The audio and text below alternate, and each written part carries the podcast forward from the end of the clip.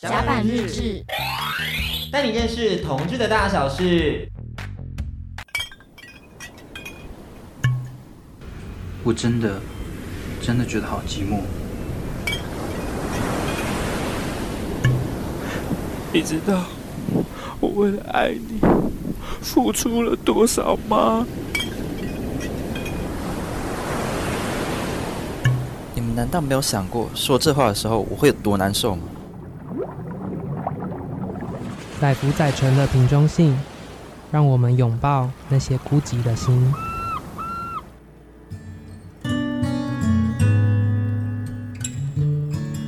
来到瓶中信单元，你知道，刚刚开心的氛围立刻就是随着旋律骤降了下来，来到一个比较平静的时刻。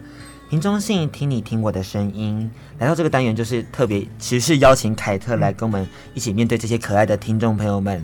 那之前就是。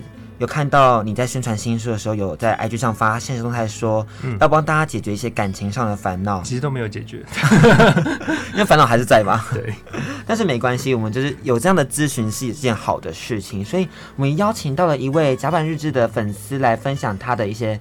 感情烦恼，一起来听听看他怎么样说自己的感情吧。嗨嗨，凯特和迪克，我是凯特的小粉丝。然后我今天要来问两个问题。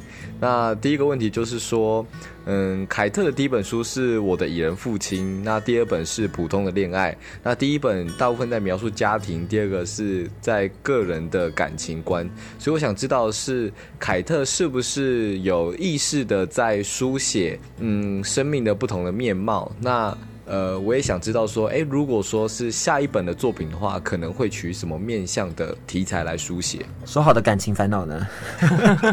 他真的怎么问出一个好像比主持人还专业的问题啊？真的有个是 文学史的问题。第二个问题还要直直接，你觉得你可以先，你可以先回答第一个。哦、对，没有错，他讲的的确非常正确，就是我生命的每个阶段不同的面向，因为我觉得现在大部分的成长历程都是写给。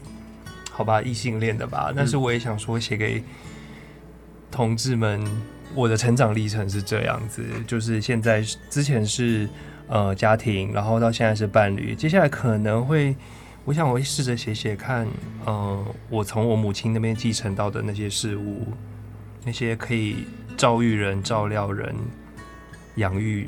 生命的一种能力，养你的蛋糕之类的，对啊，其实感觉妈妈对你的影响很多，非常多。对，虽然我都没有直接跟她讲这样子，我也是，嗯，但是没关系，他们应该懂，妈妈会懂的。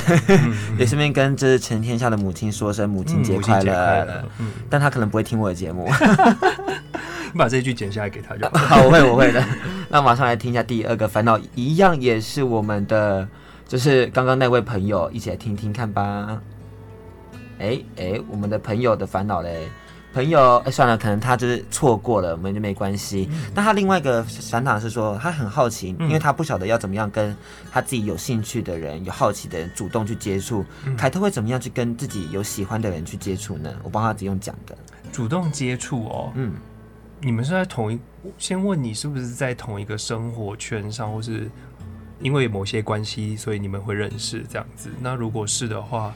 我就觉得直接去打声招呼吧，嗯，你是会主动打声招呼的人吗？我是会的，哎，然后先从还是先从当朋友的心态开始，因为毕竟你不对方在认识你，你也在认识对方啊，对啊，所以不会一下子就猛烈的告白，我觉得那也蛮奇怪的。你说像我吗？哎，我没有讲，哎，他刚刚在外面节目上就看到，因为我跟我的一个小这个。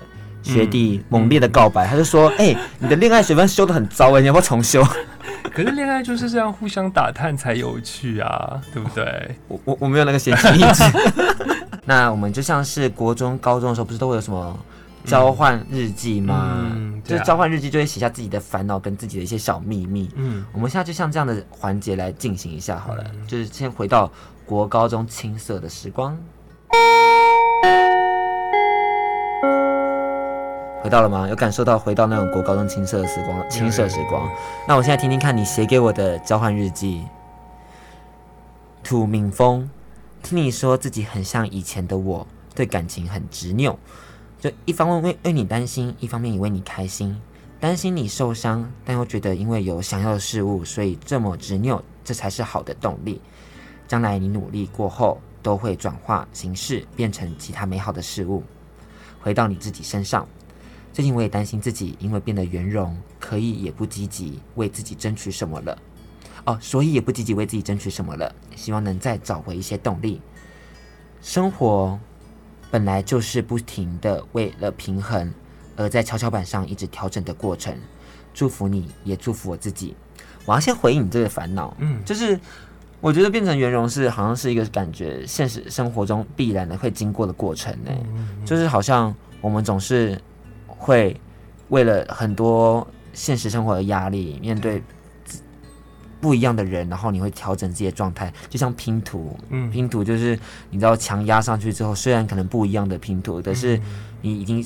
变成适合那个人的一个形状了，就即使你可能不动它，它还是可以拼在那边。嗯，但你把它拆下来之后，它还是已经变形了。对啊，我们就像那样的情况，所以我觉得不积极也好，积极也好，反正就是过着那个觉得自己舒服的生活才是最棒的。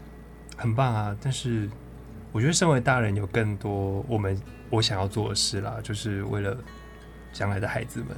但你不要太累。不会啊，不会，我觉得很开心的。好像在讲什么重编故事、重编情话，感觉 大家该睡喽。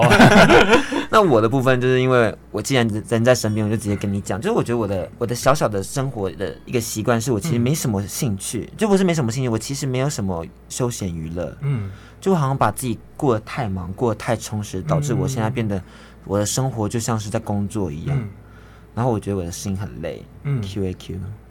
所以你你现在已经感觉到你的心在告诉你停一停一下吗？这样子。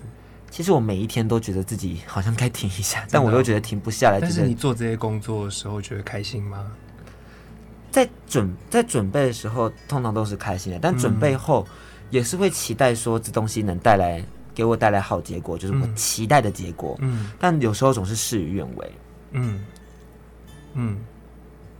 不会啊，我觉得就是我们刚一开始讲的，生命有很多它不能控制的部分，嗯，但是我觉得你准备的开心，做的开心，连我这个来宾，我相信很多来甲板日志的人都会觉得很开心，因为。